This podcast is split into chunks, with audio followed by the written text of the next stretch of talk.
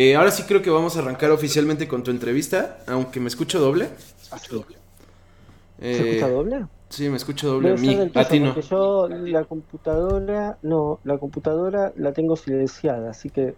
Bueno, no, no te preocupes. Eh, vamos ahora sí a arrancar. Eh, tenemos en el stream a Mariano. Eres Mariano Salas, ¿no? Mariano Salas. Mariano Lamas. Ah, Mariano Lamas, perdón. También conocido como Geek Boy. De hecho, yo me enteré de tu nombre hace unos. una media hora tal vez. Y llevo hablando contigo toda la semana. Además de que siempre interactuamos entre cuentas en Instagram. Pero pues, bienvenido, porque no arrancamos justo por el inicio. ¿Por, qué te llamas Geek Boy? Sobre todo, no sé, yo cuando ya, ya vi foto de ti, cuando me la mandaste para el flyer, eh, se me hizo extraño, por así llamarlo. O sea, porque yo, yo te imaginaba mucho más morrito, o sea, más pequeño. Eh, no sé, ¿por qué, ¿por qué Geek Boy? Porque, pues digo, no, no, no eres viejo, pero no eres un niño. ¿Por qué Geek Boy?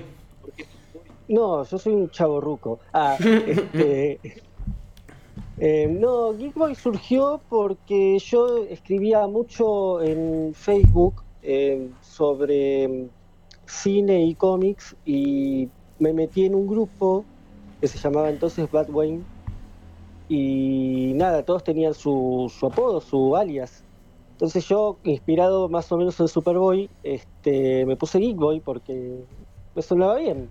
Después investigué que había como otros 40 Geek Boys más en Facebook. Claro. y nada.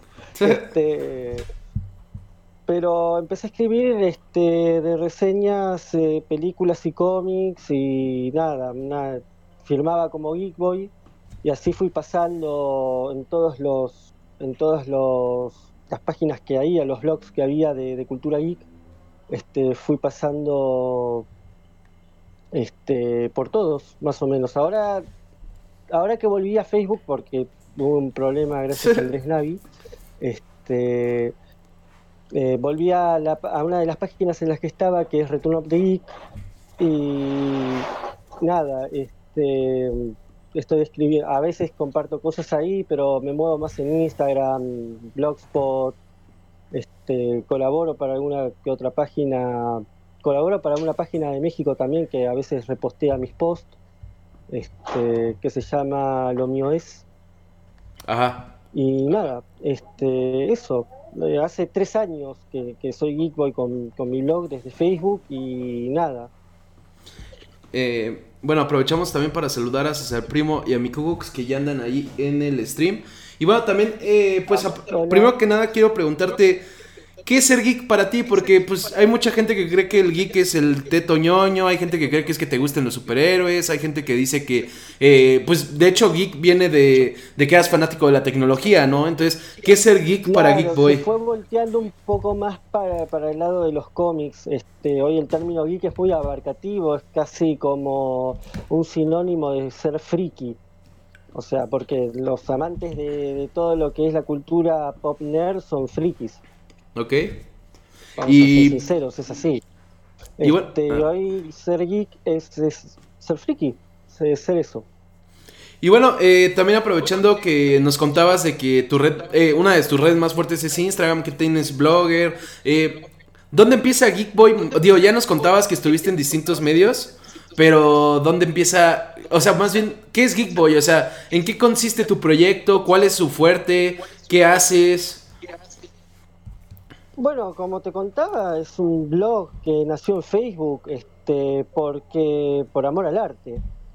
Este, eh, nació en Facebook por amor al arte y a la cultura pop nerd, en realidad, porque yo empecé así en las páginas de Facebook. Y nada, después fue tomando otros rumbos y me fui yendo, me fui para YouTube Después este, me fui para otros para otras redes sociales, Tumblr, Twitter. Este, de hecho, modifiqué mi Twitter. Antes era mi Twitter personal y ahora es el Twitter de, de. Este, y nada, este, me fui yendo así vi que fue tomando un poco más de peso porque dentro de todo se me, eh, me abrió muchas más puertas Geekboy con la relación a través de internet con, con otras con personas del medio. De repente me empecé a ver eh, que interactuaba en Twitter con Mitch Eratz o con Doc Shanner o que de repente en Instagram me seguía o me, me replicaban y me daban me gusta de Warner Archive o de Warner Bros. o de Warner Bros. México, que justamente hoy te comentaba que los de Warner Brothers me mandaron un mensaje de Warner Bros. México, este, porque yo subo mucho contenido de eso, de lo que es la, la cultura de la animación y la cultura del cómic, subo mucho contenido a mi, a mi página en Instagram. ¿Y dónde empezó tu gusto por la cultura geek? Y va a sonar raro, pero desde muy chico. Desde muy chico, cuando yo empecé a leer cómics y a jugar videojuegos, y yo creo que, a ver, es algo que se fue adquiriendo y que toma el nombre de cultura pop geek, nerd, porque, no sé, este, por moda, porque en realidad todos los que jugamos videojuegos y, y leemos cómics y vemos películas y y todo eso, y nos gusta Star Wars, y de repente te gusta Harry Potter, y bueno, este, eso es este, característico de nosotros, qué sé yo, y se fue, por, se fue este, haciendo parte ¿Y cuál es, de la cultura. ¿Cuál es tu aspecto favorito de la cultura geek? si justo estamos hablando de que es súper extenso, ¿qué es lo que más te gusta de esta cultura? Este, más que nada, lo que más me gusta de la cultura es hablar de, cómics y cine. Vos viste que el otro día te agarré en el. Eh, va, te agarré en tu podcast en, YouTube. La notateta. Este, que está. La, la notateta, agarré la notateta y dije. Y los ayudé un poquito desde el chat. Este, aportando. ¿Viste? O sea, yo creo que es algo que, se fue haciendo muy viral, que se, que se globalizó más bien. El término geek, o el o sea, el nerd pasó a ser friki y el friki pasó a ser geek. Este, y se globalizó totalmente. Claro. Oye, oye y también, eh, pues cuéntanos de este aspecto de que estudias cine. ¿Cuánto tiempo llevas estudiando cine? Y pues cuánto te falta y dónde estudias? Eh, yo llevo estudiando porque la carrera la inicié tarde. Este, eh, llevo estudiando hace un año. En tercer año de la carrera este, me dan, te otorgan, le otorgan a los, eh, a los que cursan en la universidad el título intermedio para salir a trabajar, este, para empezar a trabajar de eso, porque yo, la carrera que yo elegí es para estudiar para um, productor y director de cine. Ok. Este, pero también me estoy me estoy volcando un poco más también hacia la crítica, es como que voy y vengo, ¿viste? Porque todos los, los buenos directores han empezado un poco como críticos. Claro. Este, y estudio en la, en la Universidad Nacional de Arte. En la Universidad Nacional de Arte de aquí de, de Argentina, este, que nada, tiene distintas carreras. Y una de ellas es este, la de la de producción de contenido audiovisual. Oye, nos preguntan en el chat que cuál es tu videojuego favorito. Mi videojuego favorito es este no es muy conocido, por ahí algunos lo conocen, porque hoy se llama Legend of Mana, pero cuando yo lo conocí, este era el, el Seiken Densetsu Final Fantasy Gaiden o Final Fantasy Adventure. Era para Game Boy. Tiene una música hermosa y una historia bastante muy muy buena. Este, Además que cada vez que, hablo de ese videojuego me dan ganas de jugarlo. Sí, suele pasar. Oye, y pues justo si ahorita nos cuentas un poco de cómo, eh, bueno, de tu tirada en el cine, de qué quieres eh, hacer. ¿Ahorita estás trabajando? ¿O todavía no puedes? Eh, no, todavía no. Este, recién hoy empezaron a abrir los, los comercios acá. Este, ah, bueno, pero me refiero fuera de la cuarentena. Sí, sí, es, como que se está ablandando un poco la cuarentena acá para que la gente, viste, pueda empezar a trabajar y a generar ingresos, porque si no, ¿de qué vamos a vivir, no? Este, pero por el momento no. Pero antes de la cuarentena estabas ya trabajando de algo de tu carrera. Eh, no, tampoco. Ah, bueno. Más que escribir en el blog y, criticar películas y cómics, no. Ok, ok. La primera, la primera crítica que hice cuando empecé en Facebook fue a un cómic de Zenescope, que me valió la amistad de los de Zenescope, este, que fue una crítica fue una crítica a Green Fairy Tales, al cómic este, de Green Fairy Tales. Ok. Oye, y cuando tengas que trabajar ya de tu carrera de cine, si se empiezan a interponer el proyecto y el cine, ¿qué vas a escoger? Eh, ¿Cómo interponer? Que no tengas tiempo para las dos cosas, no tienes tiempo para Geek Boy y para el trabajo. No, yo creo que tendría, me haría un tiempo para Geek Boy. O si no, bueno, este, seguiré en el cine y Geek Boy morirá, pero yo creo que sí. yo creo que sí porque lo hice parte mía, ¿viste? Y es parte mía. Pero tu verdadera pasión, eh, o sea, o la más grande de tus pasiones está en el cine, no está en lo geek. Claro. Sí, está en el cine, está en el cine porque es desde chico que, siempre me, interesó el cine. Pero es como que ya es como que, viste, cuando le tomas cariño a tu apodo en internet y es como que te cuesta un poco separarte de eso. Este, a mí me pasó que me tuve que separar de Geekboy en Facebook, fue muy feo, la verdad que fue una sensación muy fea porque pensé que nunca más iba a volver y se cumplió, nunca más volví, a Facebook por lo menos, este, pero em, no sé, es como que el día de mañana, no te digo que se, seguiría usando a Geekboy o blog o algo por el estilo, pero sí se lo alegaría a alguien que vea que tiene la misma pasión que yo por eso. Oye, ah, eso está bueno, no dejarías morir el proyecto. Prefieres heredarlo antes que dejarlo morir. Claro, exactamente. Eso está bueno, eso está bueno. Aparte, eh, es, eh, es Geekboy el que me abre, ser Geekboy es lo que me abre las puertas a que, por ejemplo, me den like los de Warner, eh, de repente me dé like en Instagram Micheras, este, o, o, cualquier otro escritor de cómics. Este, casualmente cuando empezaron a revelarse imágenes de Superman Man of Tomorrow, este, uno de los que me dio like se me empezó a seguir en uno de los que me empezó a seguir en en Coso, en Twitter, fue el escritor de, de Man of Tomorrow. Sí, claro. Oye, y también cuéntanos de esa parte porque está interesante. Eh, yo viví algo parecido, que es mi trabajo actual, tuvo que ver con los tres tetazos. Eso fue lo que los convenció. Pero cagadamente antes de ese trabajo, los tres tetazos era un proyecto que tenía, que tenía en secreto en el trabajo pasado porque si no me iban a correr. Eh, ¿Cómo recomiendas que la gente aproveche esos proyectos para que también les funcionen en la vida laboral? Que se administren. O sea, hay que dedicarle al trabajo de uno, hay que dedicarle el tiempo del trabajo y el tiempo suficiente para, para estar metido en esto de estar en los blogs, de ser blogger por YouTube o de ser blogger por Facebook, dedicarle un ratito y nada más, no desesperarse tampoco porque si no no llegas a ningún lado este, y todo se te confunde, no, no, no sería nada nada productivo. Estar pendiente todo el tiempo del de proyecto, del proyecto virtual y no del proyecto personal.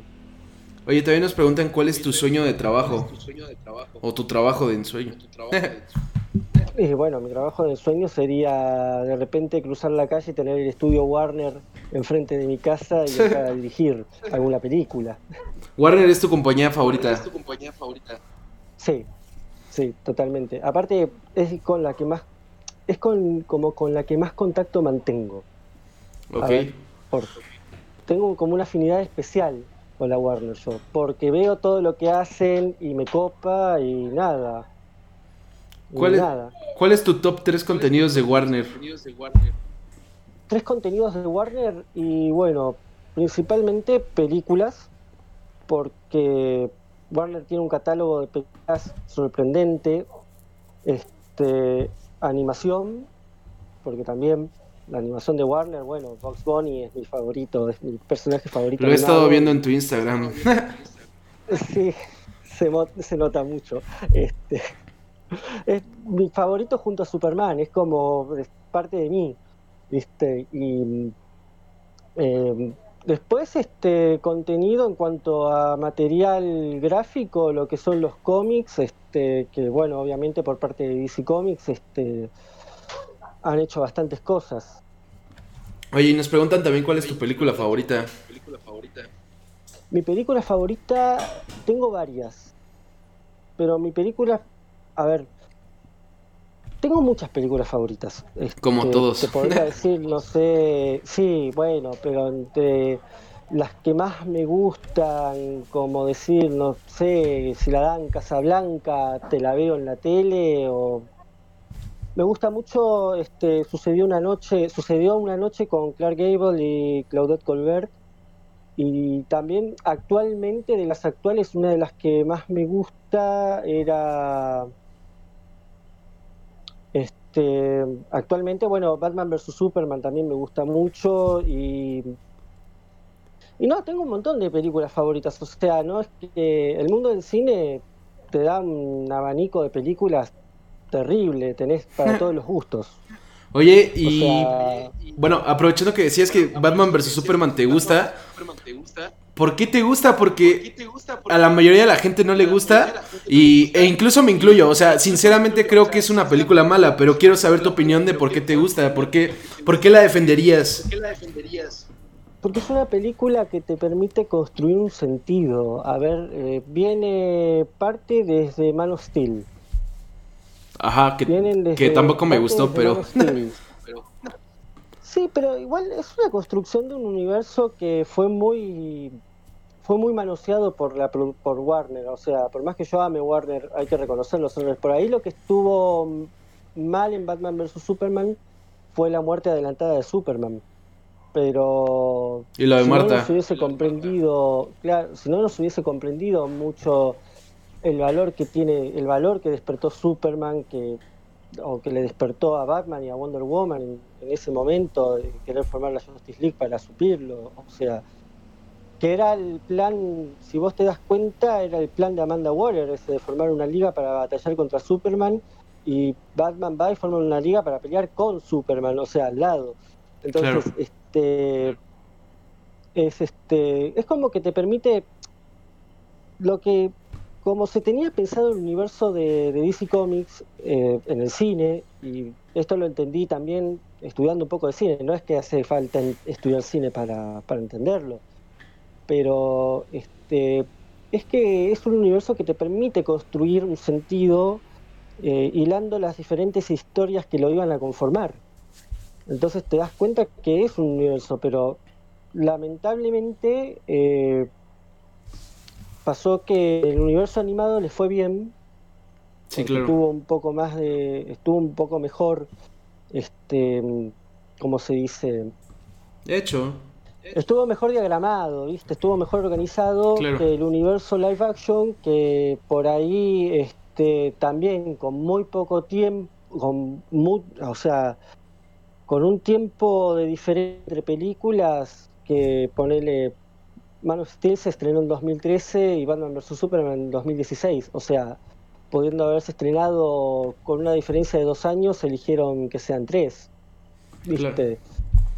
Y no, yo pienso que el tiempo para las producciones y el hecho de que también en ese entonces la administración de Warner no era la mejor, este, bueno, hicieron sus estragos en ese universo. Claro. Oye, bueno. Por eso hoy tenemos Birds of Prey. Qué, ah, qué cagado. Birds of Prey sí me gustó, pero ahorita lo discutimos. eh, en el chat está cagado porque es, es lo mismo que te decía. es que no le encontré lógica a of Prey. Este. No le encontré lógica. Y te, es más, te digo, es más, yo me dormí en el cine cuando fui a ver eh, Justice League. Me dormí a la mitad de la película en el cine. Wow. pues justo. Cuando llegan a Chernobyl y veo que no sé qué está pasando, y de repente me quedo dormido. y dije. Me desperté antes de que Superman llegara a derrotar a Steppenwolf. Claro. Dije, mierda, para esto, porque en Batman vs Superman, cuando yo la fui a ver, salí hypeadísimo. Dije, ahora se viene lo mejor. Y pasó lo que pasó. Este, pasó lo que pasó con Autumn, que mal que mal también muchos bloggers, este, muchos youtubers y mucho fan tóxico de Marvel, no Marvel, de DC, de no DC, empezaron a agarrársela también con eso para atacar a Zack Snyder, que lo quería decir también en esta entrevista, pero no me pareció que estuviera bueno, porque a fin y al cabo se le suicidó una hija al, al pobre, a este pobre tipo, ¿viste? Se le suicidó una hija y yo vi que un montón de no quiero irme a los extremos de llamar ratas, pero ¿viste? se han ido de boca en las redes sociales atacándolo con eso. Me pareció muy poco escrupuloso porque a la hora de que se anunció el estreno de Justice League, Snyder Cut, este, ahí todos empezaron a hypearse de caretaje, la verdad, porque en su momento nunca lo sintieron. Justo eh, antes de platicar de eso que te iba a preguntar, eh, nada más quería resaltar la ambivalencia que hay también en el chat, porque César Primo decía que a él sí le gustó un poco eh, la de Superman contra Batman, pero mi Cooks justo decía que él se durmió en plena película. Entonces, volvemos a lo mismo, hay mucha ambivalencia, hay gente que le gustó y gente que no. No, no, digo, no, no te estoy discutiendo, sino era como resaltarlo. Y mejor tocar lo que mencionas, ¿no? Lo de Justice League que es muy interesante lo que comentas del, del hype. O sea, claro, pero igual despertó algo. ¿Te das cuenta que se generó algo? Hoy en día se sigue hablando de, Justice, de Batman vs. Superman. Este, a pesar de que lleva cuatro años de estrenada y se siguió hablando de Batman vs. Superman y hasta la han utilizado para justificar los ataques entre Marvelitas y DCitas este, se, ha usado Batman vs. Superman y el Marta para, para justificar. Y quiere decir que también socialmente en el público provocó algo. Claro. Si algo no te gusta, te olvidas de eso. Claro, claro. este, no lo utilizás para, para recalcar todo el tiempo. Dice mi novia que ella se durmió en Suiza de Squad, esa también se me hace bien malita, pero... Suiza de Squad yo la vi, no me pareció mala, pero tampoco fue como wow, ¿viste? Es como que me, me pareció que le faltó, este, si bien después David Ayer explicó, porque también tuve la ventaja de estar en Twitter cuando lo hizo, este... Em, explicó un montón de cosas, bueno, Viene de la historia también de cómo se estaba organizando la Warner en ese entonces, en Sujihara y todo lo que estaba pasando antes de convertirse en Warner Media. Claro. Este, manejos de plata y todo eso que no, o sea, todo influye. En una producción todo influye. Oye, justo eh, cuando te habías quedado en Justice League y en el Snyder Cut, te iba a preguntar eso, ¿no? Porque tú justo hablabas de que a pesar de ser fan de Warner, no todo lo que ha hecho Warner eh, está bien, ¿no? Y Justice League es interesante porque como comentas generó mucho hype. En su momento a mí no me gustó y hace poco la vi y, no, o sea, digo, no es la mejor película de superhéroes, pero no se me hizo mala, o sea, sí me divirtió. Justice League de Warner yo la volví a ver en HBO. Y me volvió a pasar lo mismo, me dediqué a hacer otra cosa porque no pude sostenerla. Es como que es una nació natural, ¿viste? ¿Qué consideras que le faltó? ¿Qué consideras que le faltó? ¿Qué? ¿Qué consideras que le faltó a Justice League en opinión de Geek Boy para que te atrapara? que iba a pasar en realidad, eso es lo que le faltó. Yo no vi la Justice League que habían prometido. Yo vi una Justice League que no es lo que, lo que estaban anunciando. Es como que, viste, o sea, explicarlo es dar vueltas sobre el mismo tema. O sea, nos dieron una producción que tomen, confórmense con lo que hay porque yo necesito cobrar la plata antes de que me despidan. es así. Sí, claro. ¿Viste? Y, y, fue eso. Este pasó eso. Pero Justice League iba a ser la, la, la, bandera de inauguración de Warner Media, no iba a ser este cualquier cosa. Por eso Snyder no quería terminarla todavía antes de que se fuera Kevin Sugihara. O sea, y ese fue el hecho de por, cual, de por qué lo, a él lo, lo apartan, utilizando el suicidio de, de Autumn como, este, como camuflaje para justificar. Pero bueno, eso es algo que pasó y ya está. O sea, nos dieron una Justice League, nos dieron una Justice League. La vimos este, que tampoco, a ver, la gente que se quejaba diciendo que, pero y los personajes no los conocías desde antes, pero cuando iban a hacer Justice League Mortal tampoco conocían a los personajes de antes que iban a aparecer en esa película que nunca se hizo o que nunca se estrenó. Eh, bueno, y también, ¿qué, esperas tú del Snyder Cut? Porque yo justo creo que hay mucho hype y yo soy de los que también criticaron a Zack Snyder, nunca toqué el tema de su hija, a mí no se me hace el mejor director, pero eh, quiero saber qué esperas tú. Tiene sus cosas, a mí por ejemplo, eh, Soccer Punch, hay cosas que no me cierran de Soccer Punch y hay quien dice que es la obra maestra de Snyder. Y para mí la obra maestra de Snyder es y siempre va a ser Watchmen, o sea... Claro, Watchmen sí me gusta. Watchmen sí me gusta. Watchmen estuvo muy buena, este, muy bien hecha y aparte, igual, yo creo que Snyder le mete mucho de sí mismo a las películas que él hace. O sea, es una característica de cine de autor que, él tiene. Este, mete todo su, su ADN en eso. Claro. Este, pero lo que yo espero ver en Justice League Snyder eh, es lo que él tiene, es lo que él tenía planeado ver a Darkseid, ver este, una invasión, este, ver a Steppenwolf no como el villano principal, pero sí siendo asesinado por Wonder Woman, este, por dioses, y ver a Wonder Woman en todo su esplendor, ¿no? Eso que después se vio de ella cayendo al piso y Flash tirándosele arriba, que quiso ser Wedon, o sea, no, sí, terrible, y después se reveló que Whedon discutió con, con Gal por esa escena y que la maltrató. es como que estás maltratando un personaje que es icónico, ¿viste? Sí, claro. Sí, claro. Es como si yo fuera, bueno, es como si yo fuera hiciera algo peor de lo que hicieron con Spider-Man con Tom Holland. este, ¿No te gusta Spider-Man de Tom Holland? No me gusta que le quieran poner de figura paterna a Tony Stark. Ah, bueno. Es como ah, que en la figura paterna de, Spider-Man, de Peter Parker, siempre va a ser el tío Ben. Y no, no lo podés suplantar al tío Ben. Este, es como que. Que se supone que en, la siguiente de Spider-Man dicen que se va a deshacer de la tecnología de Tony Stark, que ya no va a depender de ella, según. Pero igual hay que entender una cosa, el cine también puede contar sus historias y por ahí en el universo cinematográfico de Marvel, este, Tony Stark es una figura paterna para, para Peter, como en el universo de DC, este, también puede pasar que Superman se muera. Este, son historias. Los directores cuentan, cuentan una historia, este, basada o no ligeramente en los cómics o en alguna que otra obra paralela. Este, si no, no se podría hacer una película. Este, tiene que funcionar también por sí misma. Sí, claro. Igual nos preguntan eh, que quién crees tú que es el mejor Spider-Man.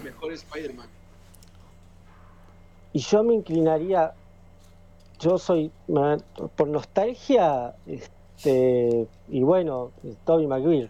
¡Boom! Estoy de acuerdo.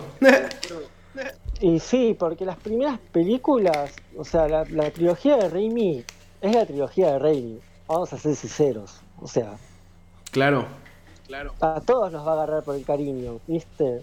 en esa época yo iba a ver esas películas al cine, y iba a ver X-Men, Spider-Man, Harry Potter, este, y me iba a todos los estrenos a verlas. Y era, era increíble. O sea, más allá de que Spider-Man sea mi personaje favorito de Marvel, porque es lo que más consumí yo de chico, este, pero bueno, qué sé yo, este, es lo que es lo que hay. Claro. Eh, no, eh, o sea, vi muy poco de, del Spider-Man de. Espérame que me voy a enfocar mejor. Porque, sí, no te preocupes. Yo mientras estoy disfrutando de que le demostraste a mi novia que el mejor Spider-Man es Tobey Maguire. Gracias. porque Toby está mucho mejor basado en los cómics que, el Peter de... O sea, está mucho mejor desarrollado en, los, en el cine como personaje de cómics que el Spider-Man de Tom Holland. O sea, Tom Holland es un actorazo. Claro. Y es un buen Spider-Man. Yo lo sigo desde muy chico a Holland, me encanta como actúa, pero a ver, de ahí a sobreexplotarlo de tal manera que el pibe llegó a amenazar a Sony con renunciar a, a ser Spider-Man si no. si Sony se separaba del MCU, ¿entendés? Es como que te estás acostando con, con, con el enemigo cuando te está manteniendo Sony, ¿viste? Sí, claro. Se casó, se, se casó mucho con Disney. Ese es un error que los actores son hay una frase que dijo una actriz de acá que ya no que ya no vive que dijo que los actores son un poco mercenarios, porque un día trabajan para un estudio y al otro día trabajan para otro y el otro estudio ya está, les importa tres ¿viste? Lo que pueda llegar a pasar con el otro estudio. Y yo siento que Holland se casó mucho con Disney y se, se intoxicó con eso, con la fama que le dio Disney a través del, del MCU. Oye, y también algo que salió hace rato y que quería preguntarte, en ese eterno debate de Marvelitas versus DCitas, eh, digo, entendiendo que seguramente igual que a mí te gustan ambos, ¿cuál es tu favorito? ¿De las dos editoriales? Sí, Marvel y DC. Puede ser, o sea, contemplando todo, cine, cómics, eh, series, o sea, cualquier cosa que varíe de ahí. Contemplando, pero todo, todo Ajá, todo en conjunto, ¿qué te gusta más a ti? Significa para mí y DC. ¿DC? DC. DC. ¿Por? Porque yo desde chico que leo cómics de DC, yo mi primer cómic de superhéroes fue de DC Comics cuando yo tenía cuatro años, o sea, yo empecé leyendo cualquier cosa, o sea, mi mamá fue a un kiosco de diarios y me trajo mi primera revista de, cómics de superhéroes que era Kingdom Come, número 3. O sea, ahí yo conocí a Shazam, conocí al Espectro, conocí a, Super, a Superman, ya lo conocía desde antes, pero este, conocí a, este, no sé, a, todos los conocía ahí prácticamente. A los que no conocía de las películas los conocía ahí. Y hasta pensaba que eran fotos de películas, que yo decía de qué película habrán sacado las fotos, porque vos viste que el estilo de arte de Alex Ross es este es magistral. Y si Alex está viendo esto, ah, este Eh, no, pero el estilo de arte de Alex Ross, yo pensaba que el Superman de Kingdom Come era Christopher Reeve. Y que la Wonder Woman de Kingdom Come era Linda Carter. Entonces decía, decía de que parecían fotografías. Pero a la vez, en mi mente de nene de cuatro años en ese entonces, yo pensaba que el Lex Luthor gordo y pelado de Kingdom Come era Kingpin. ok. y buscaba desesperado dónde estaba Spider-Man. Porque tenía que estar Spider-Man ahí, ¿viste? Claro. Y, aparece, ¿eh? En un cameo. Ah, eso no sabía. el Spider-Man que después eh, utiliza Alex Ross para la serie este de, de Tierra X, que es este Spider-Man futurista, este, aparece en el Gulag, en la batalla del Gulag. Ok. Solo que aparece chiquitito, miniatura, pero está. Como un guiño. Oye, y también, eh, regresando un poco al concepto del podcast, porque nos estábamos desviando un poco, que es, bueno, sobre esta gente terca que hace lo que le gusta, que en tu caso, pues es toda esta cultura geek y bloguear y demás. Eh, ¿Crees primero que nada que un día va a morir este hype por lo geek? ¿Crees que algún día ya no van a querer ver películas de superhéroes? Ya no va a estar bien que, bueno, bien visto que leas cómics. O sea, esa reivindicación que tuvieron los geeks. No, lo que yo creo es que el cine de superhéroes, si bien este, el esplendor del cine de superhéroes se lo agarró Marvel, porque se lo agarró, fueron 10 años que arrasó claro. continuamente y se se robó 10 años de esplendor de un cine que venía de mucho antes, pero demostró que se podía hacer un poco mejor. ¿Viste? Pero yo pienso que el cine de superhéroes como una como un subgénero de la ciencia ficción en el cine sí. Este, llegó para quedarse y se estableció fuerte. La verdad que sí, se estableció fuerte. Este viene es este un cine que, viene recaudando mucho, pero desde hace mucho, ya desde el 78 con la primera de Superman de Christopher Reeve que, viene arrasando. O sea, no, no, no veo que vaya a morir el hype por, por este cine, ni el hype tampoco por lo geek o por todo lo que significa la cultura pop nerd, porque es parte, ya se hizo parte del ADN del, del mundo. Y si muriera Geek Boy, eh, ¿seguiría difundiendo cosas geek aunque la gente ya no quisiera? Sí. A quien le guste. ¿Por qué no? Sí. Pues esa, esa es la actitud correcta. Oye, y bueno, eh, es inevitable preguntarte, eh, primero, ¿cuáles son tus influencias para todo lo que haces de blog? Para las cuentas de Geekboy, ¿tienes algunas cuentas que te inspiraron a hacer lo que estás haciendo? A, a bloguear, a difundir estas imágenes, a difundir noticias, etcétera. No, tengo sí, eh, bueno, a ver, influencias, así como decir, bueno, no, no podría citarte quién, o sea, últimamente tengo mucho, o sea, yo cuando empecé y empecé a ver los, los que fueron los primeros videos de Mr. X, este, antes de que se convirtiera en lo que es hoy en día, este, pero sí, tal vez este, lo que sí tengo fue que, vi que había mucha gente como yo que, que lo hacía dije, bueno, ¿por qué no hacerlo? ¿Viste? Si tengo el tiempo y puedo, este, lo hago. Claro. Y bueno, justo aprovechando que tú lo mencionabas, yo no sabía que... Ah, perdón, yo no sabía que te gustaba Mr. X antes, porque yo me quedé en que ya no eres fan de Mr. X. Cuenta, ¿qué, qué, no, no soy fan de Mr. X, este, porque bueno, eh, ya lo había dicho yo, que no quiero entrar en salseo ni polémica ni nada, ni decir, bueno, Geekboy versus Mr. X. no, claro. Este, pero sí, este, antes me gustaba Mr. X. Eh, pienso que tenía videos muy buenos y que nada, este, ahora actualmente no, no los tiene, o sea, perdió la calidad de lo que era antes él, este, como Andrés Navi, o sea, gente que de repente estaban bien posicionados, que tenían una base de información y venían con algo bien preparado, pero que después no sé qué, habrá pasado en el canal de The Top Comics para que Mr. X terminara solo y, de esa forma, este, diciendo las cosas que dice. Okay. Es lamentable que, que, alguien que yo decía, uy, este pibe es muy bueno, ¿entendés? En lo que hace. Eh, y ahora diga, no, no lo puedo ni ver porque no me lo fumo, ¿viste? ok, ok. ¿Y tú qué buscas hacer entonces, más allá de que te gusta, eh, qué buscas hacer con Geekboy, ok? ¿Qué buscas darle a la gente? ¿Cómo decides hacer tus contenidos? O sea, ¿qué difundir, qué no difundir? Hola, Facro. A mí me gusta mucho que la gente se informe, pero a través de entretenerse. O sea, vos viste que yo subo mucho, mucho imagen, mucha imagen de, de, dibujos de, de, sketch y diseños viejos de, animación.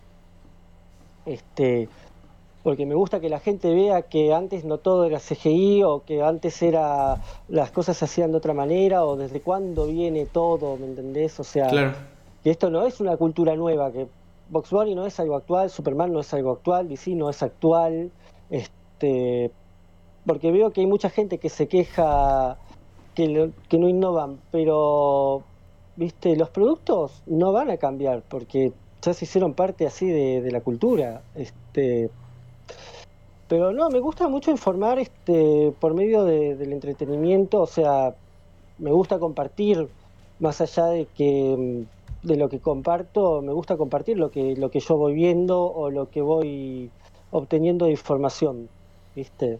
Me gusta, es como que sí, hay algo interesante y bueno, el pueblo lo tiene que saber.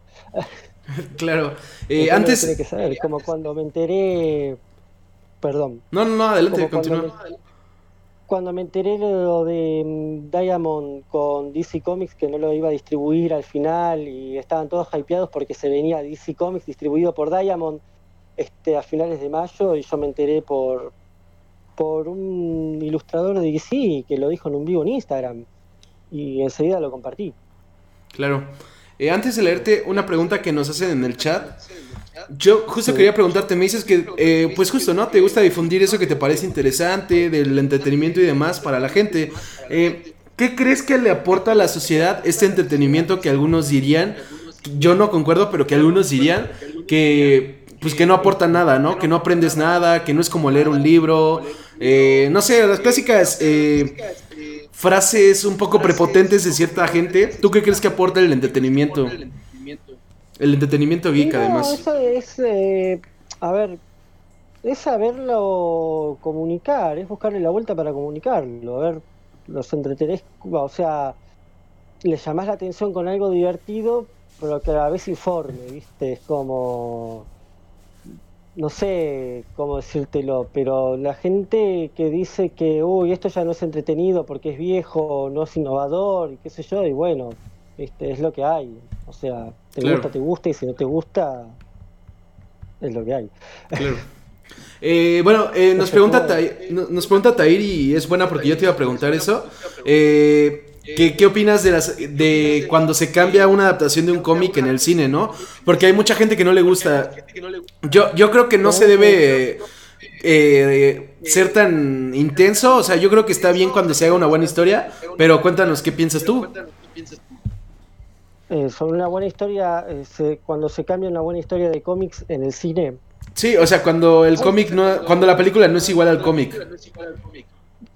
Es que ninguna película en realidad ninguna película de superhéroes o de cómics va a ser igual a un cómic, porque no es la, no es lo que se busca en el cine. Este, el, cine lo que busca es adaptar y en el caso del cine de superhéroes es fomentar que la gente lea los cómics, decir, uy, este personaje salió en tal película y voy a leer el cómic porque me interesó el personaje, ¿me entendés? Y que, consuman ese cómic o que consuman ese editorial.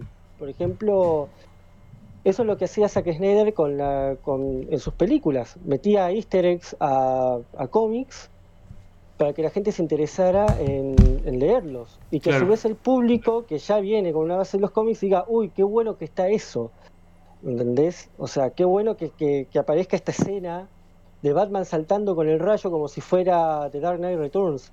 Este, oh, qué buena que está esa escena de, no sé, este, qué bueno que está que Harley Quinn se, se enamore de Deadshot como en los cómics, ¿me entendés? O sea, eh, busca eso, los directores buscan, buscan eso este, en el cine de superhéroes, fomentar que haya como una retroalimentación entre los que consumen cómics y películas.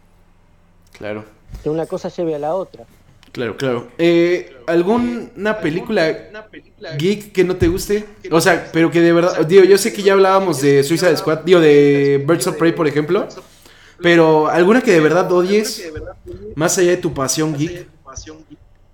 Mm, una película que no me haya gustado. Es muy difícil porque hay muchas que no me gustaron o que en su momento no me llamaron la atención. ¿Algunas que recuerdes? No sé, porque debería. Mi sentido crítico a ganarme un montón de, haters. Este, voy a ganarme un montón de haters. Pero por lo general, a mí del MCU no me ha. Una gran parte no me han gustado. Por ejemplo, Capitán América Civil War no me. Fue ¿entendés? O sea, es como. ¿Por? Nada.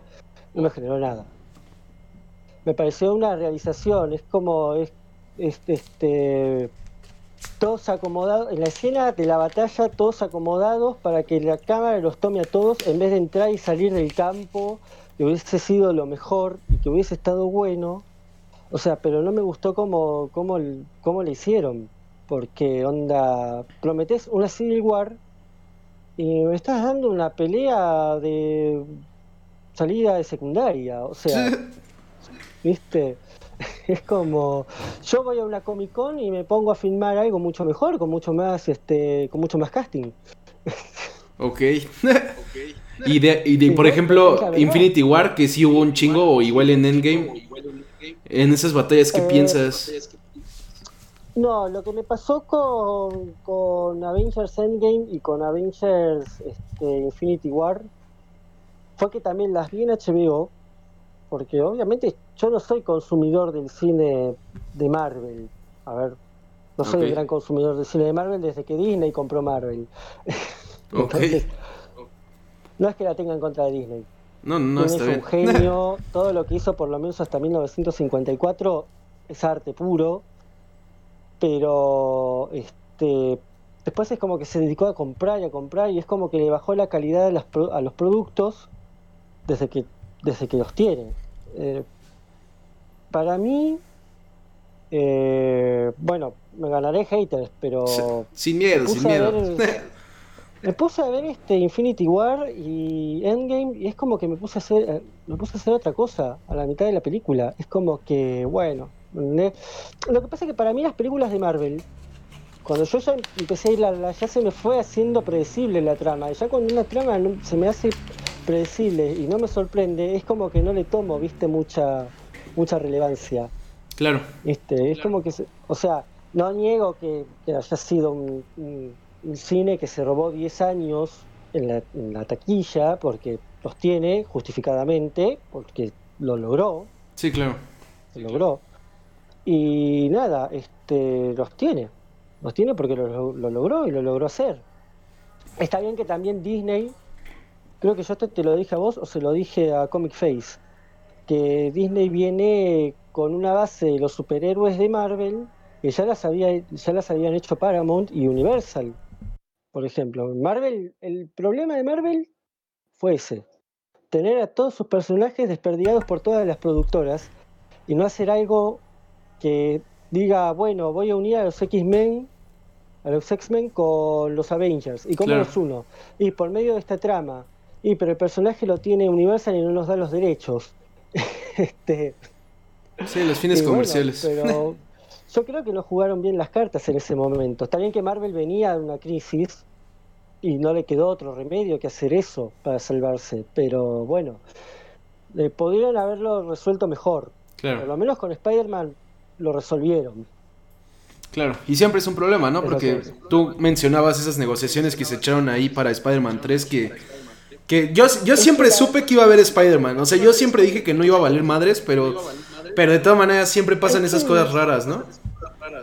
Claro, pero ese es el problema de Marvel. A ver, el tener a tantos personajes distribuidos en tantos estudios, este, por ejemplo, el universo mutante y los cuatro fantásticos en Fox, Namor y Hulk en Universal.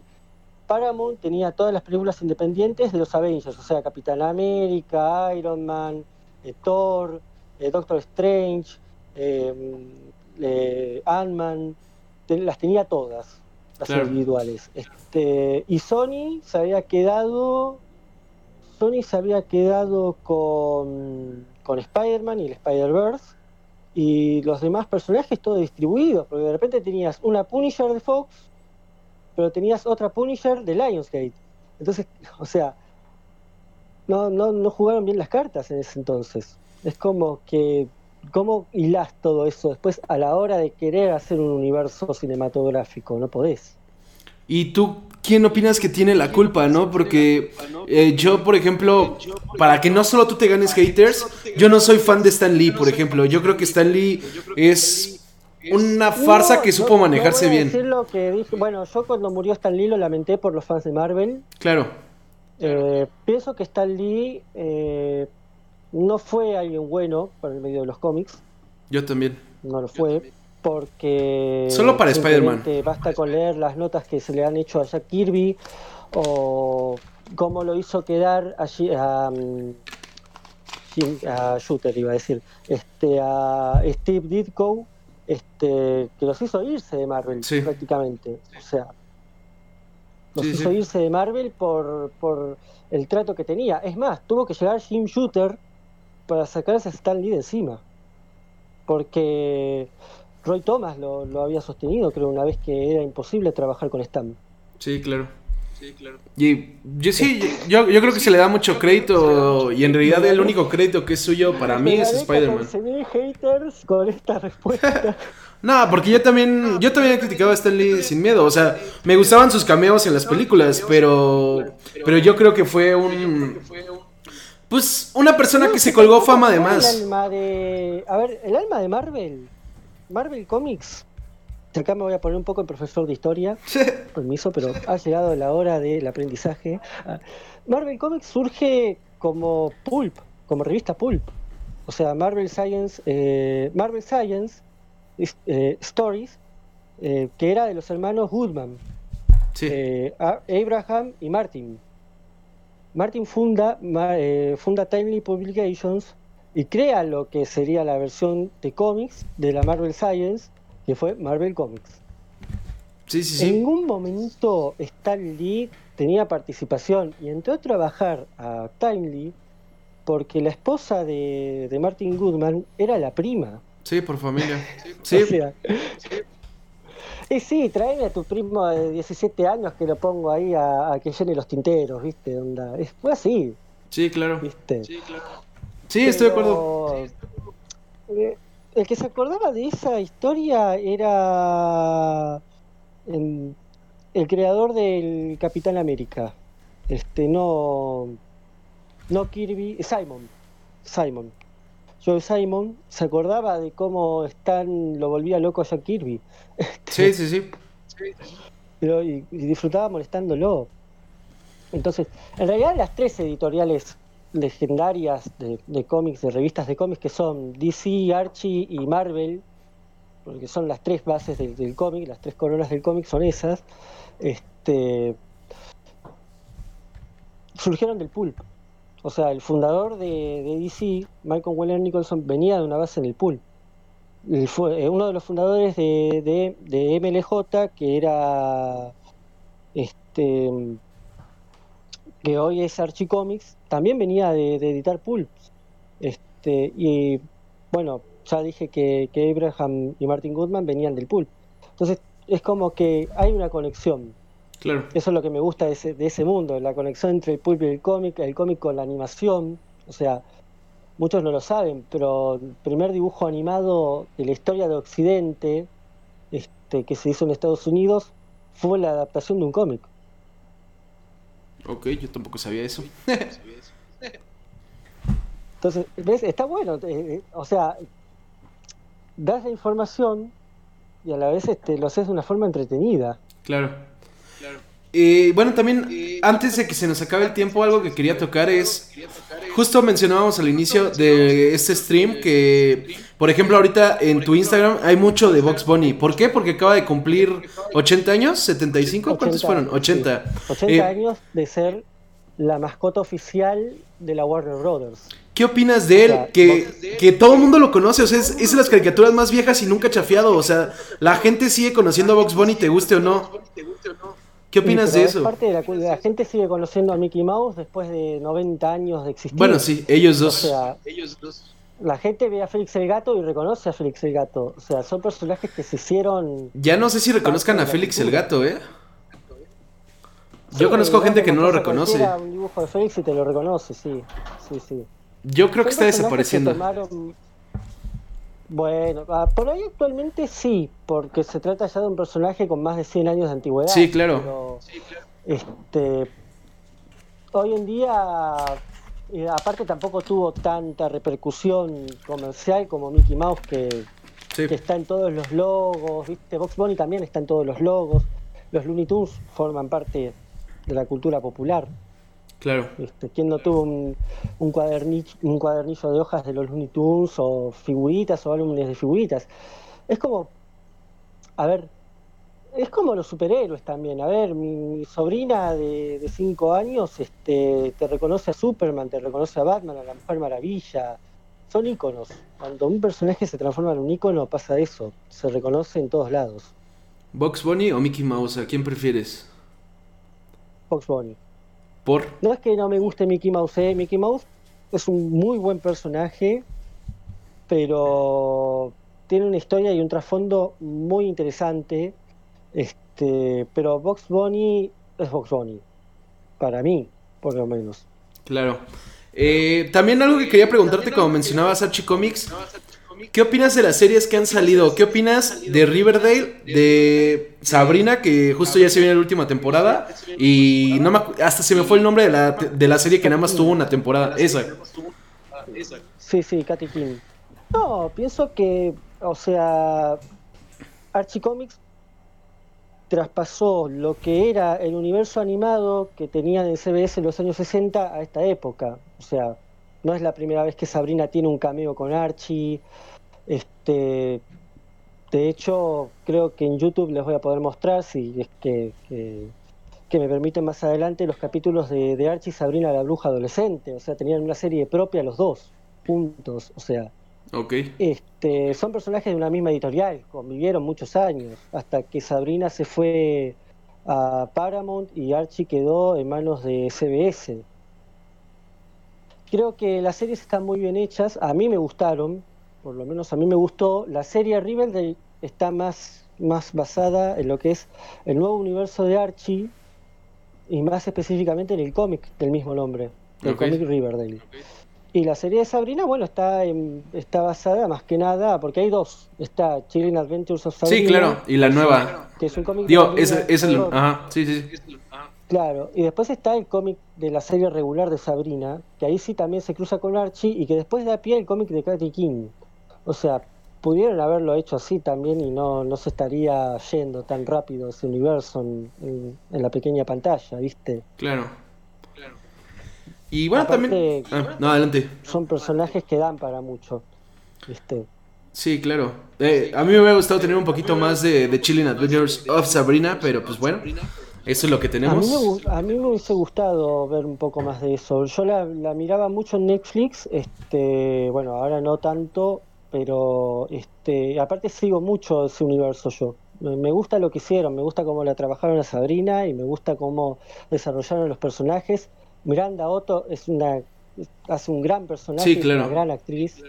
Este, la que hace de, de eh, ah, iba a decir Patty Selma. Este, la que- Hilda. La que hace de Hilda Spellman, este, que yo la conozco desde que actuó en El Señor de los Anillos, o sea, y es una gran actriz y es un muy buen personaje y tiene muy buena presencia en la pantalla, como también este, la que hizo de, mm, de Madame Satán, otro personaje de Archie, de Archie Comics, Madame Satán, que tenía su serie propia, este, que también, una actriz con mucha presencia, eh, muy bien hecho el papel y me gustaba como, me gustó la historia, cómo la llevaron a cabo.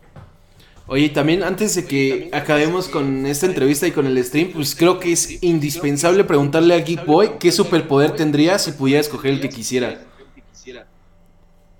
Su- ay, sería.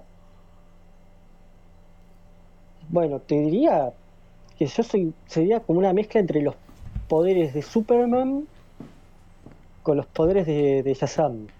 Ok. Ay, pues ya serías el más poderoso. Como un super. y bueno, pero son mis dos, mis dos superhéroes favoritos. Este, son No, mis pues superhéroes favoritos. Por sus historias y por porque también los conozco desde. Va, desde que empecé a leer cómics, pero sí, tendría. Si eligiera los superpoderes de, de un superhéroe, serían de esos dos. Oye, también, pues ya que para mí te, te marcaste como visita a este stream, ¿qué opinas de las películas que siguieron de Justice League? Es decir, Aquaman, Shazam y... ¿Cuál es la que se me fue? Wonder Woman, o sea, ¿qué opinas de esas? Porque a mí me parece que DC mejoró muchísimo.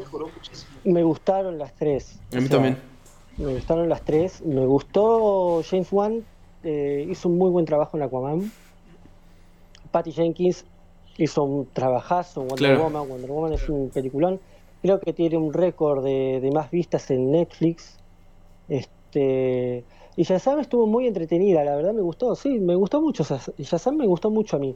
Y espero que en la segunda parte venga, venga algo con el, con el villano Mr. Mind, que es un villano muy interesante. Y que ya después podamos verlo con Black Adam. Sí, también, a ver aunque qué no pasa. sé aunque no sé qué es lo que tendrán planeado con Black Adam, pero bueno, este, si lo llegan a cruzar con con Shazam, este, espero que sea algo provechoso, ¿viste? Me gustó Yo mucho el creo que con Black Adam-. Sí, yo creo que con Black Adam podemos esperar un, un Venom, como un Venom, ¿eh? Yo creo que lo van a hacer demasiado bueno. Yo creo que podemos esperar como una Tierra 2. Lo Sí. veo más tirando para ese lado, este, por los personajes que están apareciendo, que son todos de la Justice Society. Este, Black Adam formó parte de la Justice Society, creo que lo- se los aclaré en la nota teta. Sí, sí, sí. Este, y que creo que lo van a llevar por ese lado, porque ahora también está surgiendo el- la posibilidad de que aparezca Doctor Fate en, en la película de, de Black Adam. Va a aparecer obviamente también este mm. Hawkman y porque no, Hawkman y Hawkgirl porque están más ligados en la historia actual de Black Adam, están más ligados al venir de la mitología egipcia, por lo menos los de Tierra 2. Ok, ok. Eh, eh, bueno, nada más rápido, leyendo lo que ponen en el chat, Tair decía que él tendría los poderes de Deadpool sin cáncer. Deadpool Coyo Víctor dice que el poder de Don Ramón aguantar cachetadones sin llorar. Y Facro dice que el poder de Hulk que aplasta. Hulk aplasta. Mi sobrino, mi sobrino está todo, cuando se enoja me dice, Hulk, te voy a aplastar, me dice. Pues bueno, eh, eh, Mariano o Geekboy, tengo que, primero que nada, darte las gracias por haber venido hoy. Eh, me la pasé chido. Muchas gracias a vos. de hecho, por, por, haberme invitado. Este, la verdad que fue muy divertido poder compartir con vos. Este, espero que todos también lo hayan disfrutado no me odien por lo que dije de Stan Lee, no me odien por lo que dije del MCU, este, y no me odien por lo que dije de Tom Holland, por favor. no, no, aquí el único que odiamos es a Igal. fan de Henry Cavill. A huevo, como todos, pero pues quién no. Eh... ahí, sí, me perdonan. Este. Eh, eh, quería justo hacerte la formal invitación de que pronto, igual que con Bully, quiero armar una parte 2 contigo porque, o sea, yo me pude haber hecho tres horas aquí platicando, nada más porque tenemos la notateta, no lo voy a hacer. Yo, soy muy charlador, a mí me gusta mucho platicar. Entonces, bueno, digo, también Miko Books te desea éxitos de parte del chat, entonces eso es bueno. y lo del América no lo voy a leer Miko Books, así que ni lo acabes. Eh, pues bueno, te digo, pronto nos ponemos de acuerdo. ¿eh? pronto nos ponemos de acuerdo para armar una segunda parte. No, no, no, no. yo tenía muchos seguidores mexicanos en, cuando estaba en, Facebook con Geekboy. Tenía muchos seguidores mexicanos. A México le debo mucho de mi éxito en Facebook, se lo debo a México. Así que conozco varias cosas, ¿eh? Qué bueno. Sé lo que es irle, a la América, sé lo que es irle a la América, ¿eh? Es el más grande. Pero pues bueno, también, eh, no, digo, tus redes están abajo de tu imagen en el stream, pero esto también se sube a YouTube y a Spotify, entonces no sé si quieras decir tus redes por si alguien no te sigue. Bueno, mis redes me pueden encontrar en Instagram como GeekboyOK, eh, Geekboy-OK o GeekboyOK. Este, en Twitter como Geekboy-0K porque no me dejó poner OK. Este, y el resto de las redes en Linktree, en, sí, linktree.ee barra GeekboyOK o barra Geekboy, como, como esté, porque no me estoy fijando. Este, pero en mi Instagram este, están, están mis redes sociales. Eh, bueno, y también de hecho, mi Google nos hizo favor de poner en el chat todas sus redes por si quieren seguirlo. Ya mandaron a chingar a su madre a la América. Muchas gracias. Eh, y bueno, te digo, pronto. Espero haber sumado seguidores en, Instagram y no, y no que me los quiten. esperamos que no, esperamos que no. Eh, también, eh, pues te digo, pronto nos ponemos de acuerdo para armar la parte 2. Ahorita estoy viendo con quién los mando a todos ustedes, chavos. Igual que la semana pasada va a haber Notateta en vivo en el canal de YouTube de los tetazos en un rato por si quieren entrarle. Pero si se van a quedar en Twitch voy a ver con quién los puedo mandar. Estoy viendo. Eh, y bueno, mientras, pues aprovecho para hacerte una pregunta en lo que busco. ¿Cuáles son tus cómics preferidos, Geek Boy? Vamos a cerrar con eso. Bueno, eh, tengo de, bueno, de DC obviamente una gran cantidad, pero mi cómic favorito de DC, por ser el primero, es Kingdom Come. Y tengo mucha. Me gustó mucho lo, que hizo Ross con. Bueno, lo que hizo Alex Ross este, en ese cómic. El arte es fantástico. Y Darwin Cook, me gusta mucho todo lo que hizo Darwin Cook en cuanto a cómics. Este, tiene un arte y una narrativa espléndida porque narra una, el traspaso de una época. Para los que son fanáticos de la historia del cómic como yo, este, bueno, eso más que nada. Y últimamente de Marvel eh, no estoy leyendo mucho, pero en su momento todo lo que es Spider-Man me lo leía y X-Men también. Este, es más, tengo una colección ahí de, de Spider-Man y de X-Men este, de los que venían cuando yo era chico, recopilatorios. Este, pero esos son los que más me gustan, más que nada. Bueno, pues. Este, y actualmente, creo que lo había dicho en Instagram también, eh, Strange Adventures de Tom King y Mitch Gerads y Doc Shanner. Pues bueno, con esto vamos a cerrar. Los voy a mandar con Coco MX porque Pepe intercambió los puntos para que le demos rey. Eh, primo, sí dije que era en YouTube esta vez, así que cállese. Eh, los voy a mandar en 10 amigos. A la gente que está viendo el podcast o que quiere ver la repetición o lo que sea, pueden encontrarla pronto en YouTube y en Spotify. Igual las que hemos tenido anteriormente. La semana pasada fue con Edna Royal, estuvo bueno. Adiós amigos. Adiós amigos. Adiós.